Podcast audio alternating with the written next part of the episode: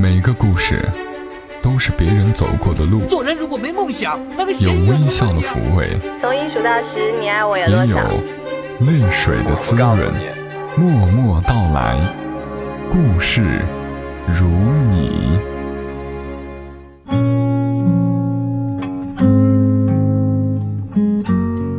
默默到来，故事如你。这里是在喜马拉雅独家播出的《默默到来》，我是小莫，在每个周三的晚间和你相伴，和你来聊聊我们平常人身上所发生的故事。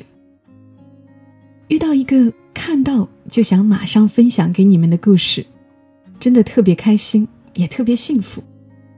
今晚的故事就是这样，毫不犹豫的就想分享给你们。希望这个故事会让你们更相信爱，更珍惜当下的时光。故事的名字叫《总有一个人陪你颠沛流离》，作者惋惜，清扬惋惜的惋惜。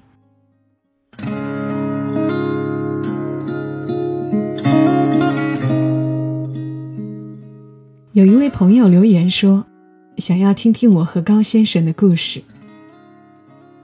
其实我很少认认真真的写他，我的丈夫。大部分时候，他都作为故事的点缀，在我的文章里浮光掠影一般轻轻飘过。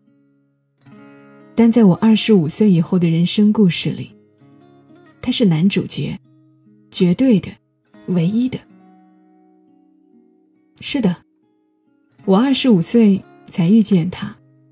过了年少轻狂的时候，已经得过绝症，做过肾移植，爱过，恨过，被放弃过，无数个“过”字，将短短的前半生连成了一片遗憾与失落。所以，在认识他之前，我觉得我会孤独到离世的那一天。爱上一个得过绝症的姑娘。听起来，美得像是一部偶像剧。但没有人想要这样的人生。可遇见我，他义无反顾的要了注定跌宕起伏的人生。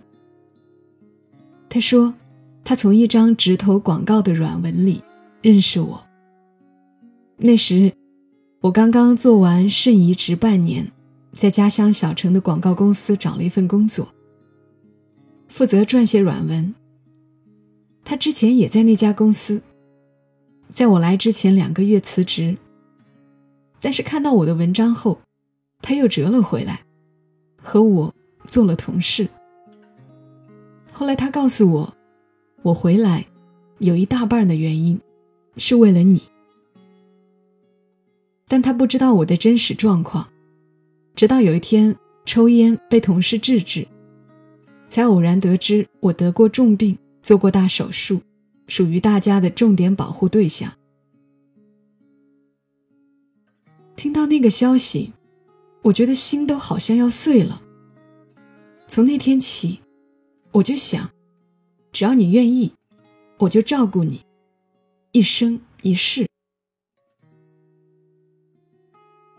因为他的这句话，我才相信另一句话：如果你真的爱一个人。根本不放心由别人来给他幸福。遇见我之前，高先生以为自己的人生在不断兜圈子，似乎是走错了。他是师范院校出身，既定的道路是考上某所公立学校，成为一名光荣的人民教师，三尺讲台，缕缕书香，忙时育人。闲时旅游，然后娶妻生子，含饴弄孙，守着安安稳稳的工作，过平平静静的日子。他差一点儿，就真的过上了那样的日子。临近毕业，顺利拿到教师资格证，相处两年的女朋友提出领证结婚。可他总觉得少了点什么，无论对准妻子，还是对未来。他没有怦然心动的热情，缺乏将日子过下去的动力。这个念头在他跟着女朋友回家见父母时尤为强烈。酒桌上觥筹交错，未来的岳父岳母殷勤劝酒，一切都刚刚好。可他心里明白，这种一眼就看得到头的安稳，并非自己所愿，而这个沉默而温顺的女孩，也不是他最理想的妻子人选。于是，他毅然决然的分手，背负父情之名，放弃唾手可得的事业编制，独自前往异地他乡，在电视台扛过摄像机，国企做过宣传，开过婚庆公司，漂泊不定，直到在建水遇见我，在一起后，我们都开始相信。命运安排，自有其合理性。其实上天为每个人都准备好了最珍贵的礼物，理想也好，爱情也罢，但需要我们走过沼泽，穿过黑暗去寻找。有人坚持到了，可有人在半路便将就着放弃了。幸运的是，我们都是没有放弃的那一个。我知晓他的心意，是在二零一五年夏至那天。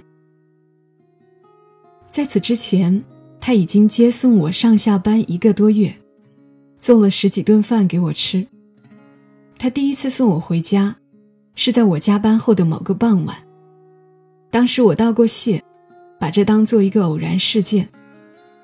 想不到下了车，他对我说：“明天我送一个朋友去火车站。”要路过这里，正好载你去上班，好不好？我信以为真，便和他约了时间。第二天下了班，他自觉地走到我面前，笑了笑。我们走吧。我有些懵，他还是笑，顺路嘛。于是我又坐上了他的后座，一直坐到了今天。不久后。我到昆明例行复查，可能因为在外吃饭口味较重，那有点超标。知道结果后，他马上提出给我做饭吃。我离开父母，一个人到城里上班，租住的地方没有厨房，经常在外面随便对付一餐。他对我说：“你的身体不能马虎，反正我自己也要做饭吃。”顺便，他的笑容让人无法拒绝。我对姐姐提起，她断言，只有两种可能：他喜欢你，或者他同情你。我们第一次一起吃饭时，他做了鱼汤、土豆丝儿、青菜，没有放盐，一点儿也不好吃。当我喝第一口汤时，忽然，有种想流泪的冲动，欢喜而心酸，期盼又恐惧。我想起了《蓝色生死恋》里面的桥段，恩熙吃不下自己的病号饭，尝了一口俊熙的，却发现和自己的一模一样。世间或许没有真正的感同身受，但有一个人。那么努力的想要感知你的苦难，哪怕他只能通过食物里的酸甜苦辣，想想都会觉得，那是一生兵荒马乱里最难得的岁月静好。表白的那天，北半球正值一年里最漫长的白昼，将近晚上八点，天边。还有光亮。我们去了城外，电动车穿梭在一片稻花清香里，还听得见阵阵蛙鸣。他忽然问：“你信不信？还没正式认识你，我就开始喜欢你了？”我相信他喜欢我，可我不信他爱我。爱和喜欢不一样，喜欢只是感官欢愉，但爱意味着责任重于泰山。可他摇头，他说：“只要你愿意，我们可以马上去领证，马上。”他迫不及待想用法律将我们捆绑在一起，和当年拒绝领证的他判若两人。所以很多时候，男人不是不想结婚，而是没遇到他想娶的那个人。那是我生平第一次得到的求婚，没有玫瑰，也没有戒指，但我相信，他已经捧出了一颗心。车子已经驶进城，霓虹灯都亮了起来，微风终于吹散了白天的燥热。我听见自己说：“那好吧，我就等你准备好所有，来娶我。”第二天，他把钱包交给我，一叠现金，几张银行卡。这是我所有的财产，以后都由你保管。他把钱包塞到我手里，你的前半生由你爸妈负责。从今天起，我来接手。我们认识不到三个月，这样的信任让我无比惶恐。我想还回去。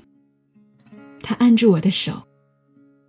只是，我现在还不富有，但我会努力挣钱，给你预备好下一次换肾的费用。这句话。猛地戳中我的泪点，就像是独自跋涉了几万里，忽然有一个人来到你身边，拥抱你，牵着你的手，一起继续走。这应该就是爱情与婚姻的全部意义。茫茫红尘相遇，一生不离不弃，不管是平安喜乐，还是颠沛流离。他让我看见爱情的另一种模样，不是撕心裂肺的纠缠，也没有百转千回的徘徊。这种爱是接地气的，沾着浓浓的人间烟火气，让人想到晒过阳光的被子，冬日里炖好的鸡汤，温暖的脚踏实地。在一起第二个月。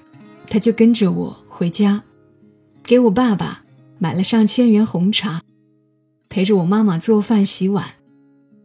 因为他的到来，我们那个深陷病痛三年的家，也仿佛是终于走出了阴霾。他对我的父亲承诺，我会照顾好他，尽我最大的力量，让他过得好好的。我的家人。都非常喜欢他，认为这是一个能够托付终身的好男人。我相信，一个能让久经世故的长辈交口称赞的男人，肯定错不了。所以这一次，我也放心把自己交给了他。不知道他怎样说服了他的父母，我未来的公公婆婆，反正后来。我们的婚事得到了双方父母的一致认同。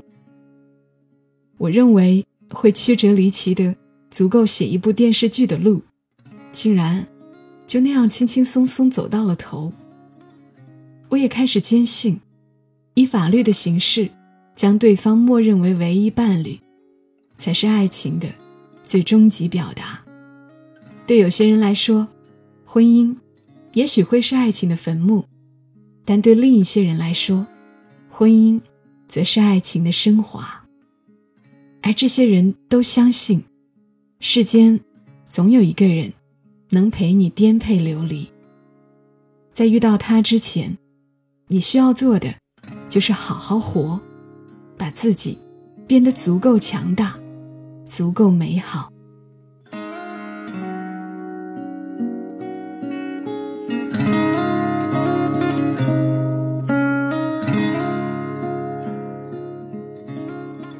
的故事来自于作者惋惜。看完的时候，其实我想起了胡兰成初遇张爱玲的时候，因着才情动了心。当然，高先生远比胡兰成有担当。浪漫美好的开始，也可以有踏实可靠的延续。祝福惋惜遇见幸福，希望他的一生平安喜乐。也愿你们遇到那个茫茫红尘中一生不离不弃的人，遇到那个牵着你的手继续走下去的人。这里是默默到来，感谢你听到我。今晚的节目就是这些。转发、点赞、打赏都是对小莫最好的支持，也希望你们能够来关注“默默到来”的公众号，查看节目文稿以及收听更多的声音。公众号是“默默到来”，沉默的默，娓娓道来的到来，ID 是“默默到来”的全拼再加一横。愿你夜好眠，小莫在长沙跟你说晚安。Are you sleeping? Still dreaming, still drifting off alone. I'm not leaving this feeling. See it better, best be told. And how in the world did you come? to be such a lazy love. Oh, it's so simple and fitting path that you are on. We're not talking, there's no secrets There's just a note that you have gone.